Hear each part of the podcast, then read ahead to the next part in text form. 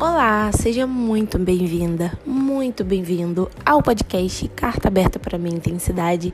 Esse aqui é um espacinho onde a gente não precisa se esforçar para pertencer, para caber, onde você pode ser você mesmo, onde você pode se sentir vulnerável, se vulnerabilizar, se abrir e se permitir sentir, já que às vezes nem sempre a gente tem essa liberdade em todos os espaços, em todos os lugares e não deveria ser assim.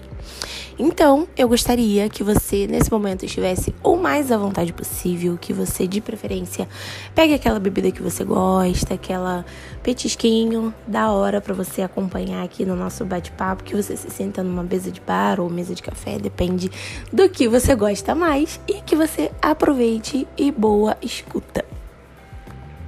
Bom, é, estamos na série Maternidade. Eu gostaria muito, mas muito mesmo que esse fosse, sei lá, o nosso sétimo episódio, o nosso décimo episódio sobre a série. Não falta assunto, não falta coisas pra gente debater e compartilhar, né, sobre esse universo enorme que é a maternidade. Além da maternidade, muitos assuntos sobre a vida no geral.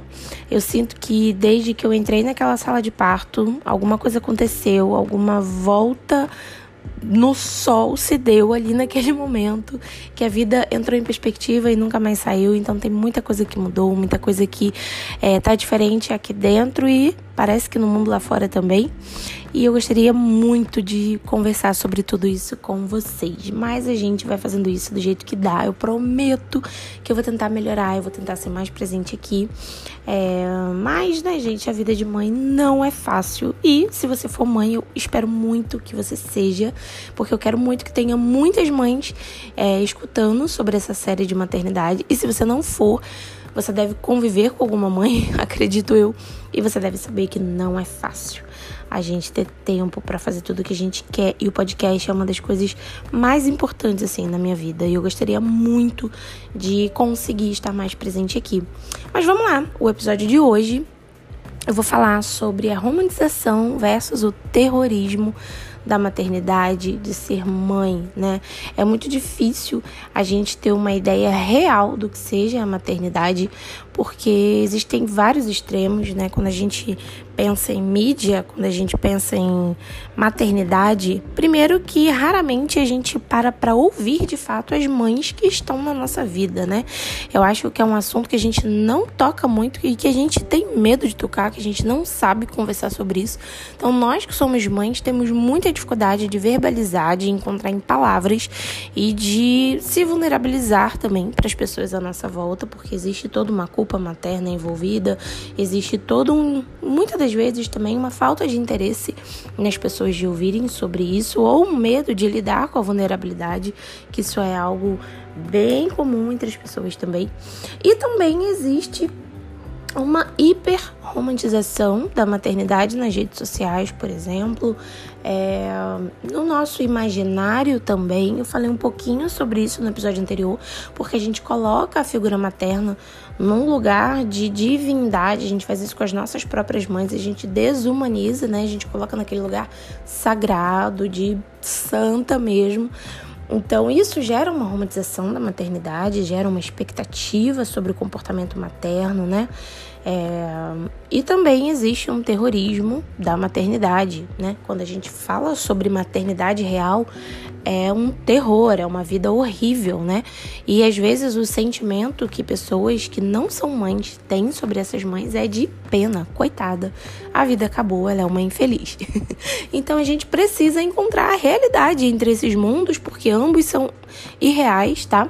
Embora seja talvez a realidade de algumas pessoas, mas a gente precisa encontrar é, o que de fato é a maternidade, como olhar para a maternidade e por que a gente precisa fazer isso. Porque quando a gente faz esse exercício, a gente consegue olhar para as dores e dificuldades de uma mãe e também a gente consegue se solidarizar, a gente consegue ter empatia, a gente consegue compreender um pouco mais todo esse universo. E isso, gente, isso é benéfico para todo mundo, tá? Principalmente para a mãe, é lógico, mas é benéfico inclusive para esse bebê ou criança que provavelmente você ama. Por isso é tão importante a gente falar sobre isso.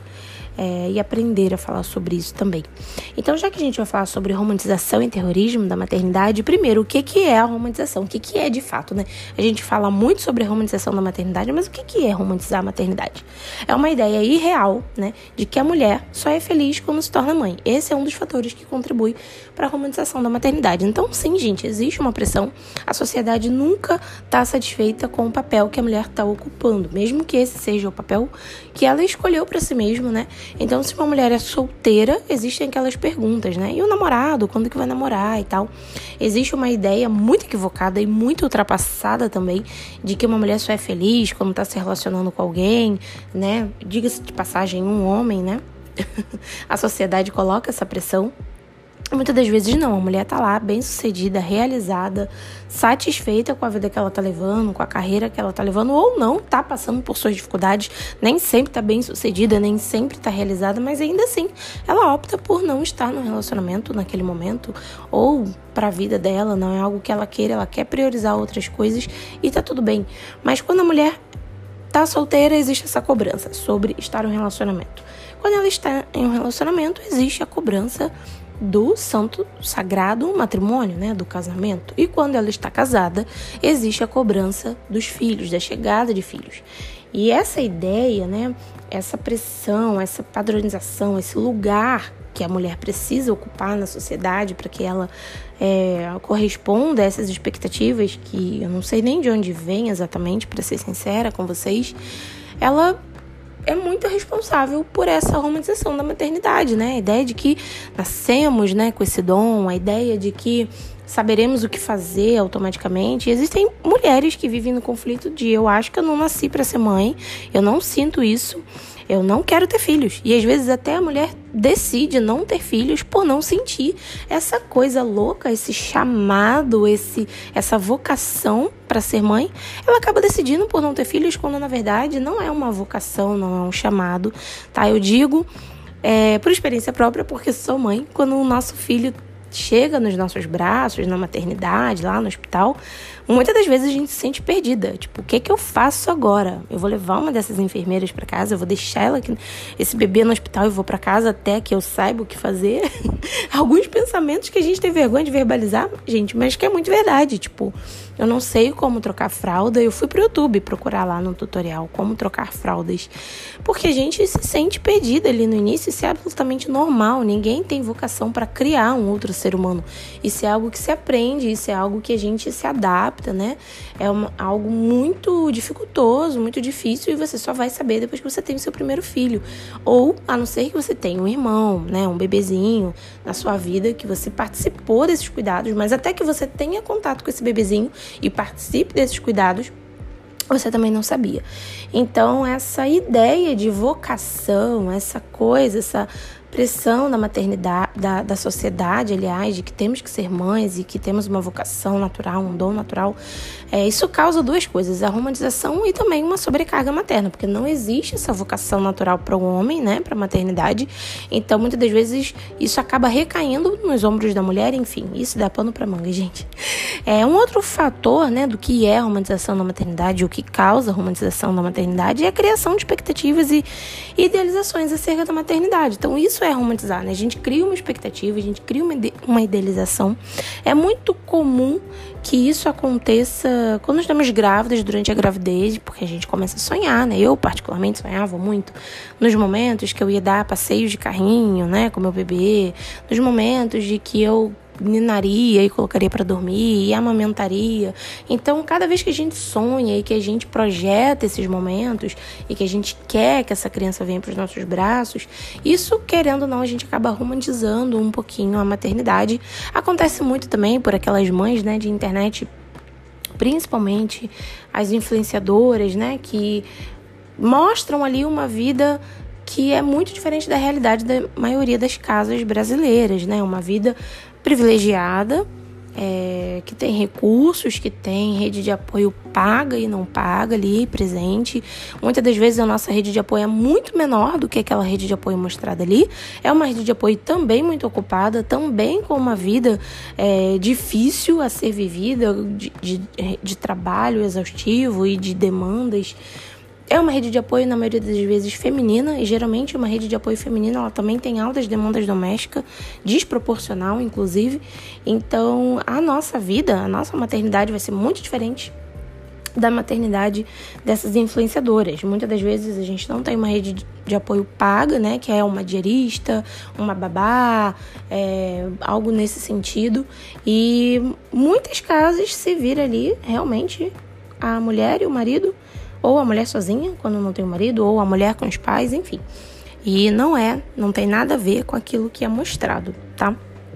Então, isso é a romantização da maternidade, é uma idealização, uma coisa glamurosa, uma ideia angelical do que é ter um filho e isso causa muita pressão, né? Porque cada vez que a gente se sente perdida, que a gente se sente sobrecarregada, cada vez que uma mãe se sente desnorteada, é como se você estivesse se traindo, traindo todo mundo ao seu redor, decepcionando todo mundo, ou você é a única pessoa que não sabe fazer isso, que não consegue fazer isso e que não tá fazendo isso do jeito certo. Mas eu tenho uma coisa para te contar, gata.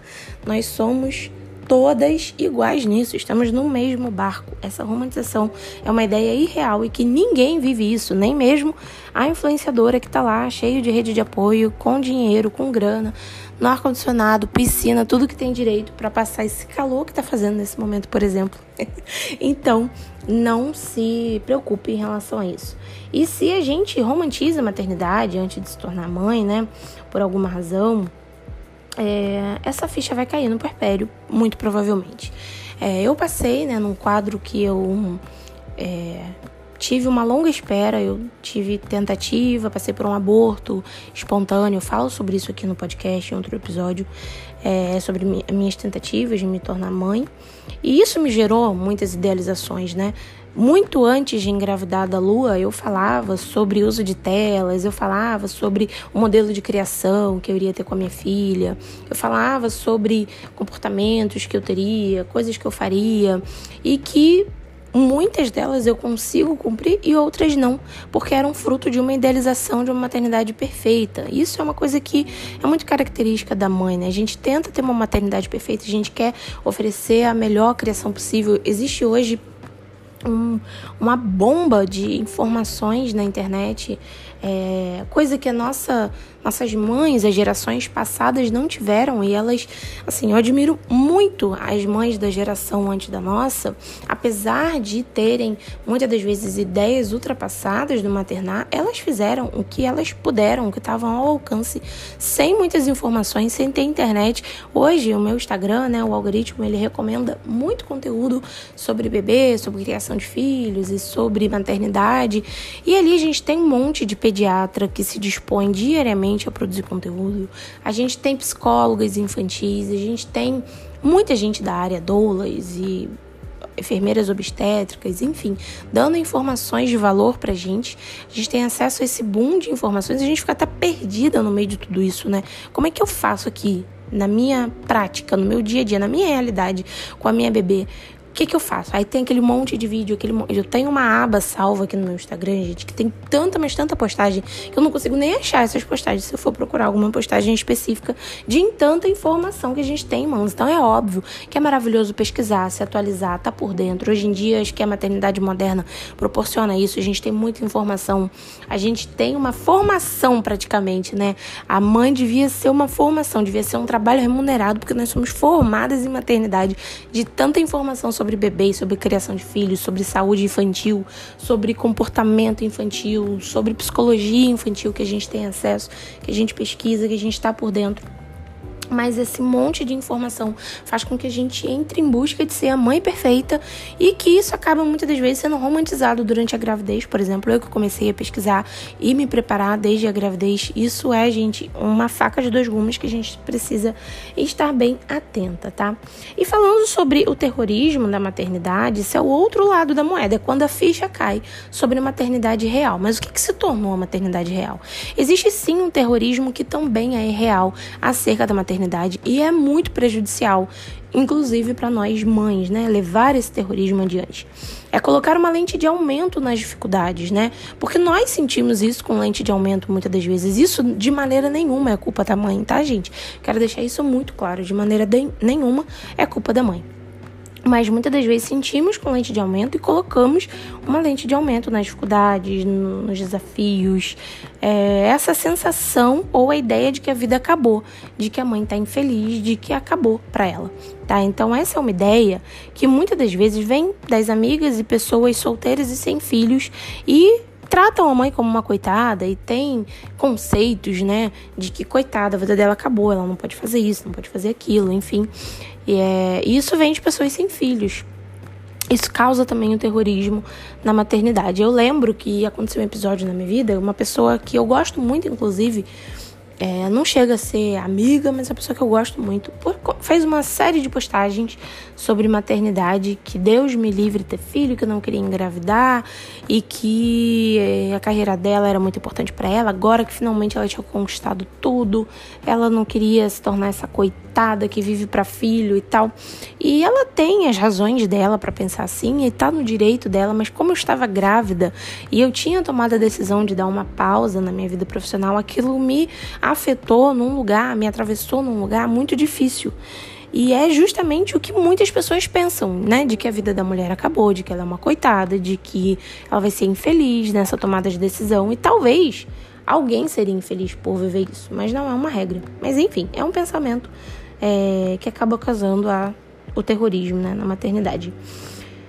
É, quando a mulher some na nova vida de mãe, então quando a gente se torna mãe, a gente não deixa de ser mulher, mas às vezes essa mulher se perde ali dentro da maternidade. Isso causa o terrorismo na maternidade também. E nada mais é, resumindo, né, do que o resultado do relato de mães extremamente sobrecarregadas e doentes dentro da maternidade, por falta de apoio do parceiro, né, do pai, do genitor da criança.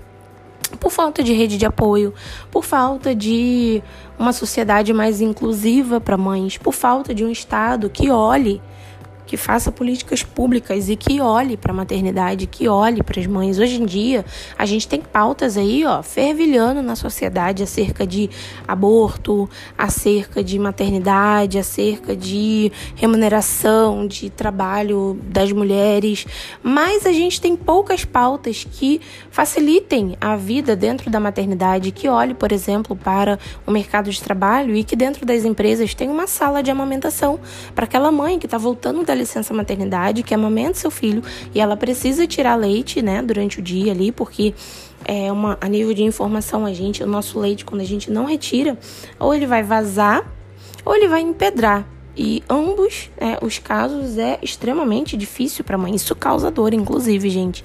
É bem complicado. Então a gente precisa ter um lugar no trabalho, já que a gente vai ficar ali oito horas, né? No mínimo, fora de casa a gente precisa tirar esse leite. E aí? Existe uma sala de amamentação dentro das empresas para que a gente consiga fazer isso de forma digna, para que a gente tire o alimento dos nossos filhos, do bebê, para voltar para casa no final do dia? Existe um serviço de entrega desses leites para criança? Tá bom, o leite foi retirado, vai ficar até a noite, então esse, essa demanda de trabalho é aumentada, porque, né, é, à noite precisa deixar em grande quantidade para o dia seguinte, e no dia seguinte tem que retirar do mesmo jeito. É, existe um serviço de, de entrega, o Estado fornece isso, de pegar esse leite e levar até a criança. Existe uma rede de apoio efetiva em que a mãe consiga tirar tempo não só para coisas básicas como cuidar da casa, trabalhar, mas também descansar, ter lazer, ter tempo de qualidade, ter uma manutenção da sua saúde mental. Então, isso tudo causa uma sobrecarga materna e se perpetua a ideia de uma maternidade é, aterrorizante mesmo, por isso esse terrorismo acerca da maternidade. Então, ambas as ideias têm alguma coisa que precisa ser ajustada, e isso não é papel da mãe ajustar, isso é papel de todo mundo, tá bom? Isso é papel de todo mundo. Existe, né, uma frase que eu não sei quem é o autor, não lembro nesse momento, mas é uma frase, uma frase bem famosa que é necessário uma aldeia inteira para educar uma criança, para criar uma criança, né? Então, geralmente essa aldeia inteira é só a mãe mesmo né? Então, se você ama um bebê, se você ama uma criança, forneça tempo de autocuidado para a mãe, tá? Forneça, isso é papel de todo mundo. Porque uma mãe saudável, uma mãe bem consigo mesma, uma mãe saudável emocionalmente, significa uma criança desenvolvendo bem em todos os aspectos. a criança, o filho, é reflexo da saúde mental da mãe. A saúde mental do filho é reflexo da saúde mental da mãe.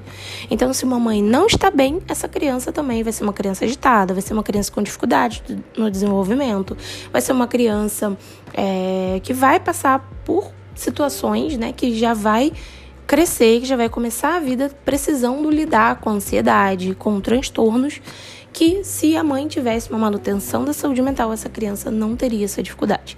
Então, se você ama um bebê, uma vez na semana, manda uma comida para casa da mãe e fala: olha, é, irmã, cunhada, amiga, filha, enfim, tô te mandando aqui essas quentinhas para você almoçar durante três dias ou para você almoçar hoje. Você já fez almoço? Não se preocupa com isso. Tô te mandando aqui é uma diarista ou eu estou indo na sua casa dar uma geral para te facilitar. Ou vou ficar com o bebê nessa tarde. O que, que você quer fazer? Você quer sair? Você quer ficar em casa? Quer dormir?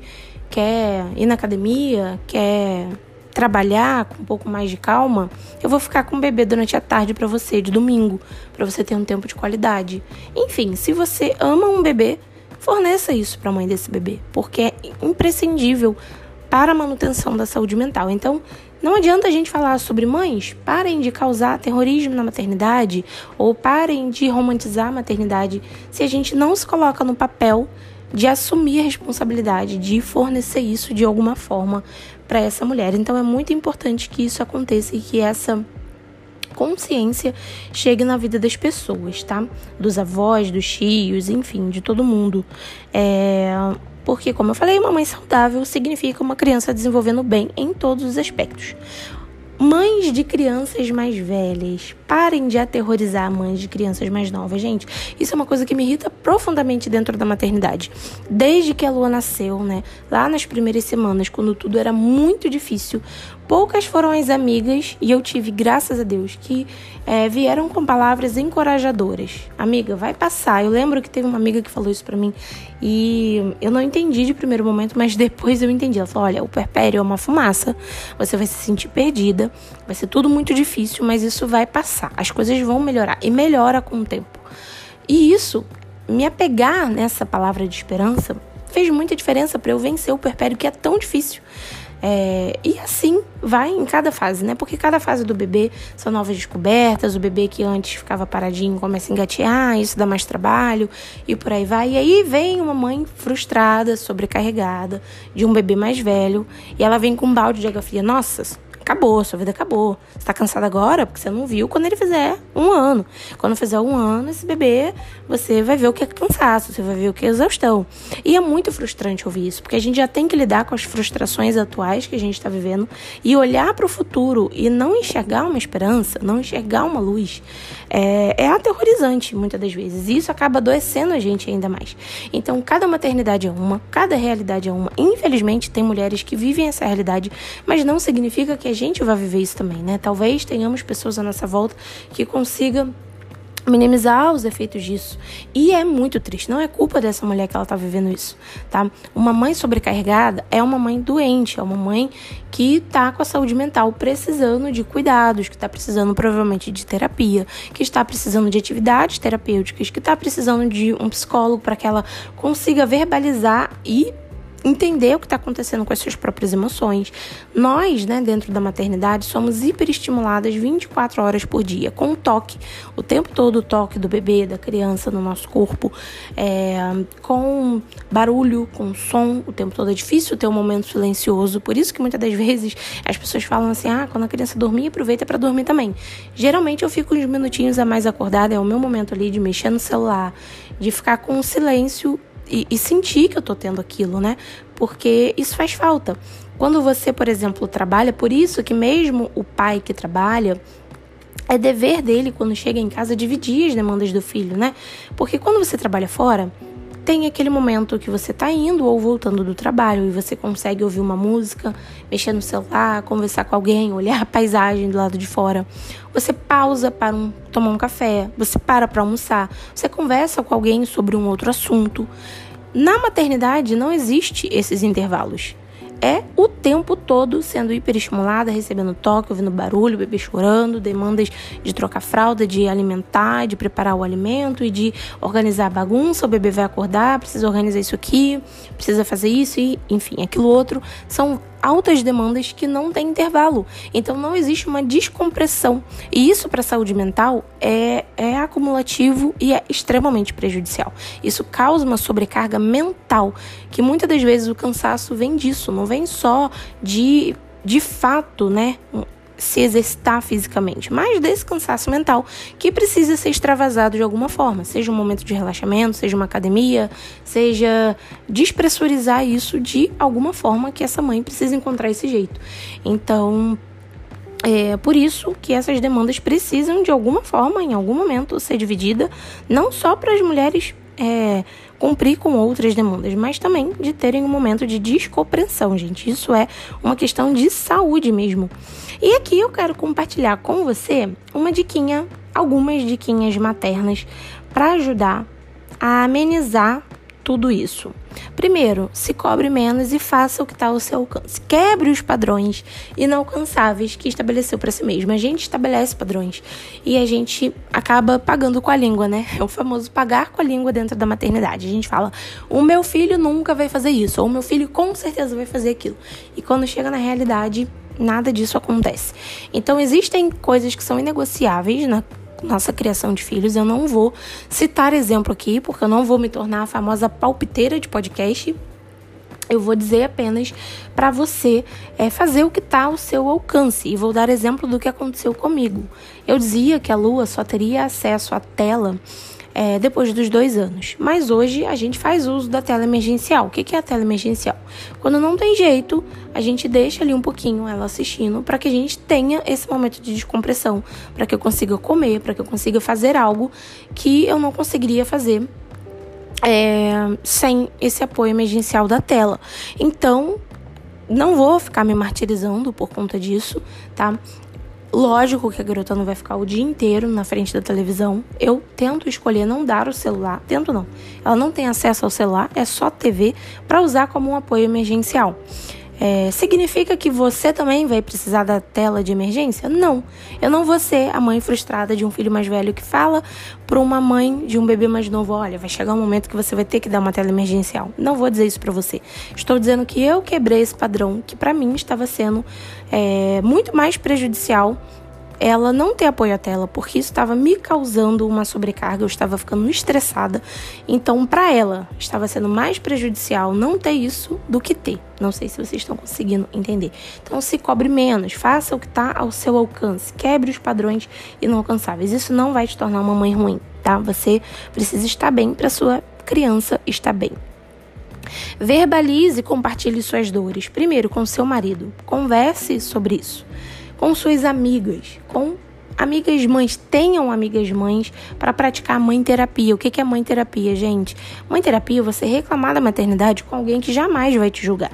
Porque muitas das vezes a gente reclama da maternidade, não é que a gente não ame a maternidade ou não ame ser mãe, é que cansa mesmo, é natural sentir essas coisas. É humano sentir tudo isso.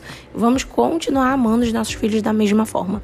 E ninguém vai entender isso melhor do que uma outra mãe. Então pratique mãe terapia, verbalize, desabafe, coloca para fora esse sentimentos, não guarde para você, tá? Isso não significa não amar o filho, não amar a maternidade, é só simplesmente descompressar, colocar para fora aquilo ali que você tá sentindo, pronto, tá tudo certo, a vida vai continuar. Tenha um tempo só para você dentro da sua realidade. O que deu certo para mim foi chamar as pessoas que eu mais confio, que foi meu marido e meus pais, e falar: olha, eu preciso de ajuda, não tô bem, tô sobrecarregada, preciso de tempo, não conseguia cuidar da casa, porque existe, né, também aquelas pessoas que são que gostam, né, de dar uma dicção nossa, eu consigo cuidar da casa. Minha casa tá aqui um brinco, limpa, organizada. Gente, eu não dou conta. Porque talvez nossas crianças sejam diferentes, talvez o seu filho seja muito mais calmo que minha filha. Minha filha não para e não consigo, não estava conseguindo dar conta de casa, trabalho e filho. Isso estava me deixando muito mal, porque estar num ambiente bagunçado e sujo faz a gente ficar mal, né? É, e também aquele, aquele cansaço, aquela sobrecarga, então eu verbalizei, eu preciso de ajuda. Todo mundo começou a trabalhar nisso junto, né? Então existe um período do dia em que o Cris É, meu marido, ele não me pede ajuda, ele não solicita, a não ser que eu queira, que eu esteja bem para isso, que eu consiga descansar em outro momento, e eu tiro aquele tempo para mim, para eu tomar meu banho demorado, para eu cuidar do meu cabelo, da minha unha, para eu cuidar de mim, tá? Para eu sair sozinha, sair com as minhas amigas, ter tempo de qualidade, fazer coisas que eu gosto, coisas que me reconecte comigo mesmo, que eu me sinta mulher, que eu sinta que eu ainda sou a mesma Jéssica, que eu não morri, né, na sala de parto, que eu ainda tô aqui. Lógico, numa nova versão, mas eu ainda existo e tô aqui.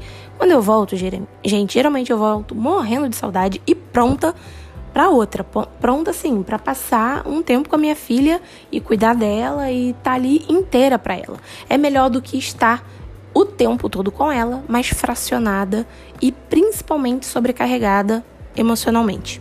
Então, existem é, duas horas do dia em que eu esqueço que sou mãe e sou a Jéssica Lógico que existem muitos outros momentos do dia que ele também divide as demandas comigo, mas eu tô falando de um tempo específico só para mim, para que eu pare de maternar naquele momento. Então, isso é um acordo que a gente tem.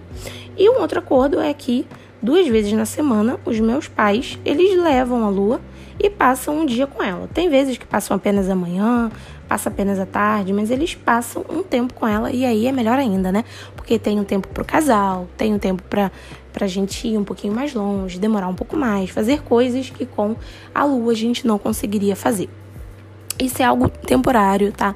Porque eu moro em estado diferente da minha família, porém, estou passando uma temporada no Rio de Janeiro e isso está me proporcionando ter isso. Mas se você tem amigas de confiança, se você tem alguém de confiança para fazer isso, é, é imprescindível para você e também, gente, para o bebê, a criança, ela precisa viver ter é, uma vida social, ela precisa se interar com outras pessoas, interagir com outras pessoas, ter experiência, ter momento com os avós, criar vínculo com os avós, criar vínculo com os familiares.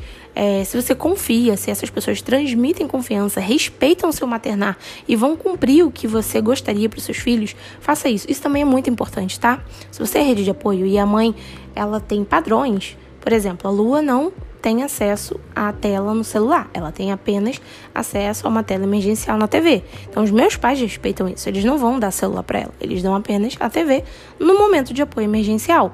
A minha filha, ela já se alimenta, né? Porque ela já vai fazer quase oito meses, mas ela não consome sal, ela só vai consumir sal depois de um ano de idade, ela não consome suco, só vai consumir suco depois de um ano de idade, ela não consome açúcar, apenas depois dos dois anos de idade. E eles respeitam isso. Então, eles me trazem confiança para que eu deixe ela com eles. Isso é muito importante, porque se essa rede de apoio não respeita, né, o que a mãe estabelece para a criação da criança, então realmente fica difícil da, da mãe conseguir fazer esse tipo de coisa. Uma diquinha materna que, gente, isso pode mudar a sua maternidade, tá? Rotina diurna e noturna para os filhos. É comprovado cientificamente e também por profissionais da psicologia infantil que crianças lidam melhor, reagem melhor a rotinas e repetições de padrões. Um bebê, por exemplo, precisa saber o que vai acontecer com o próprio corpinho, não sabe se vai dormir, se vai do nada ficar pelado e entrar dentro d'água, se vai do nada brincar. Então, quando existe uma previsibilidade, existe uma familiaridade ali do que está acontecendo, do ambiente, da forma como é feito. Ah, eu já sei que depois de tomar banho vai lavar meu nariz, eu sei que vai entrar uma água, um soro aqui dentro das minhas narinas. Então isso facilita com que a criança se comporte melhor. É lógico que criança é criança, ó, vai, vai ter dias desafiadores, isso é um fato. Mas a rotina, tanto diurna quanto noturna, saber o momento da soneca, saber o momento que vai acordar, o que vai acontecer quando acordar, qual é a hora de brincar, qual é a hora de fazer tal atividade, isso fornece, primeiro, com que a gente consiga se organizar. Então, ah, eu já sei que à tarde, por exemplo, a lua tira uma soneca maior e eu consigo à tarde arrumar a casa. Então, os dias que eu arrumo a casa, eu arrumo na soneca da tarde dela. Ou eu já sei que o horário do banho dela é tal horário. O meu marido, que trabalha de home office, por exemplo, ele se organiza para estar livre naquele horário do banho, para que ele consiga dividir isso comigo, porque ela é muito agitada, eu preciso né, dele ali no banho. Tem dias que é, a gente divide, né? Tem dias que é ele que dá o banho. Ele já sabe que precisa se organizar dentro do trabalho dele para dar banho naquele horário e que eu consigo naquele horário fazer tal, tal coisa, fazer uma outra coisa. Então a rotina ela é bom para todo mundo. Ela é boa para o bebê, porque isso é para o desenvolvimento da criança, para comportamento da criança, para a criança se sentir segura. Quando a criança se sente segura, ela também fica mais calma.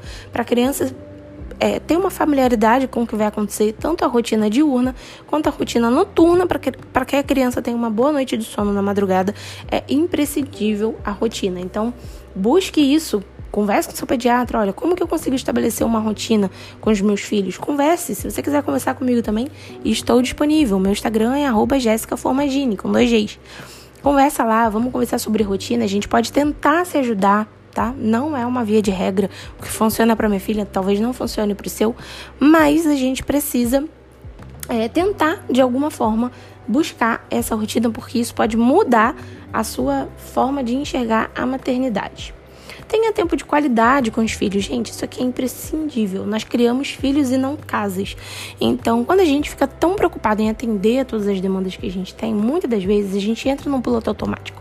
E ter tempo, gerar tempo de qualidade, criar memórias com os filhos, faz com que a gente também mude a perspectiva da maternidade. Faz com que tudo vale a pena. Então, aquele momentinho de brincar e de sorrir com a criança, isso muda. Muitas das vezes eu já estive em situações estressantes com a Lua. Quando eu mudei, eu falei: quer saber? Eu vou brincar com a minha filha eu vou aproveitar a companhia dela. Aquilo ali mudou a minha forma de enxergar aquele momento também, inclusive o comportamento da lua. E, gente, por último, não menos importante, vença a culpa materna. Eu acho que um dos grandes vilões, né, da maternidade é a culpa materna. Então, tirar um momento para descansar não te faz menos mãe nem uma mãe ruim. Acordar um pouco mais tarde não te faz uma mãe ruim. Se a criança está dormindo, vai dormir com ela. Deixar essa criança com uma outra pessoa, com os cuidados de uma outra pessoa, também não te faz uma mãe ruim. E por fim, gente, não posso esquecer de dizer isso. Converse e estabeleça combinados com o pai da criança. Se for seu marido, melhor ainda.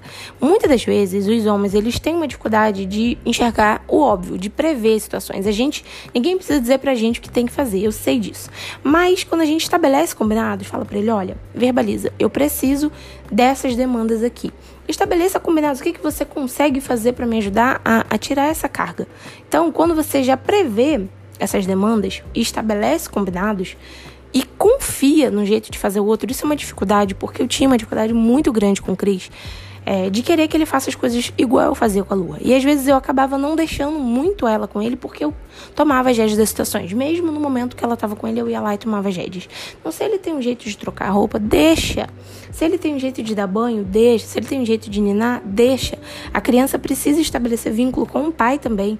E ele vai ter o jeito dele de fazer isso funcionar. Então, faça combinados Preveja combinados, preveja essa divisão de tarefa, fala, olha, isso, isso, isso, isso precisa ser feito. Né? A comida para ser preparada, ela passa por todos esses processos. Dentro desses processos, como que a gente pode dividir? E aí isso pode te é, proporcionar descanso, isso pode te proporcionar menos tempo de sobrecarga com o seu filho, com a sua filha. Bom, essas são as diquinhas de hoje. Eu não gosto de episódios tão longos, já estamos aqui com quase 38 minutos. Eu espero muito que isso te facilite a não sobrecarregar e nem a aterrorizar, criar um terrorismo a respeito da maternidade. A maternidade, essa fase passa, a criança não é bebê para sempre, então as demandas mudam. Depois de um bebê, você vai ter uma criança, as demandas são completamente diferentes. Depois da criança vem um adolescente, são outros tipos de demandas. E depois da criança, o adolescente somem, porque vem um adulto. E aí, quando a gente vê aquela vida já passou, já se tornou uma pessoa e, e já foi. Então não é para sempre. Então a forma mais leve que a gente conseguir levar tudo isso é, vai ser melhor para todo mundo. E eu espero muito que isso faça sentido para você. Se você quiser me mandar um feedback, eu vou ficar muito feliz. E é isso, gente. Até o próximo episódio. Eu espero que seja logo. Tchau, tchau.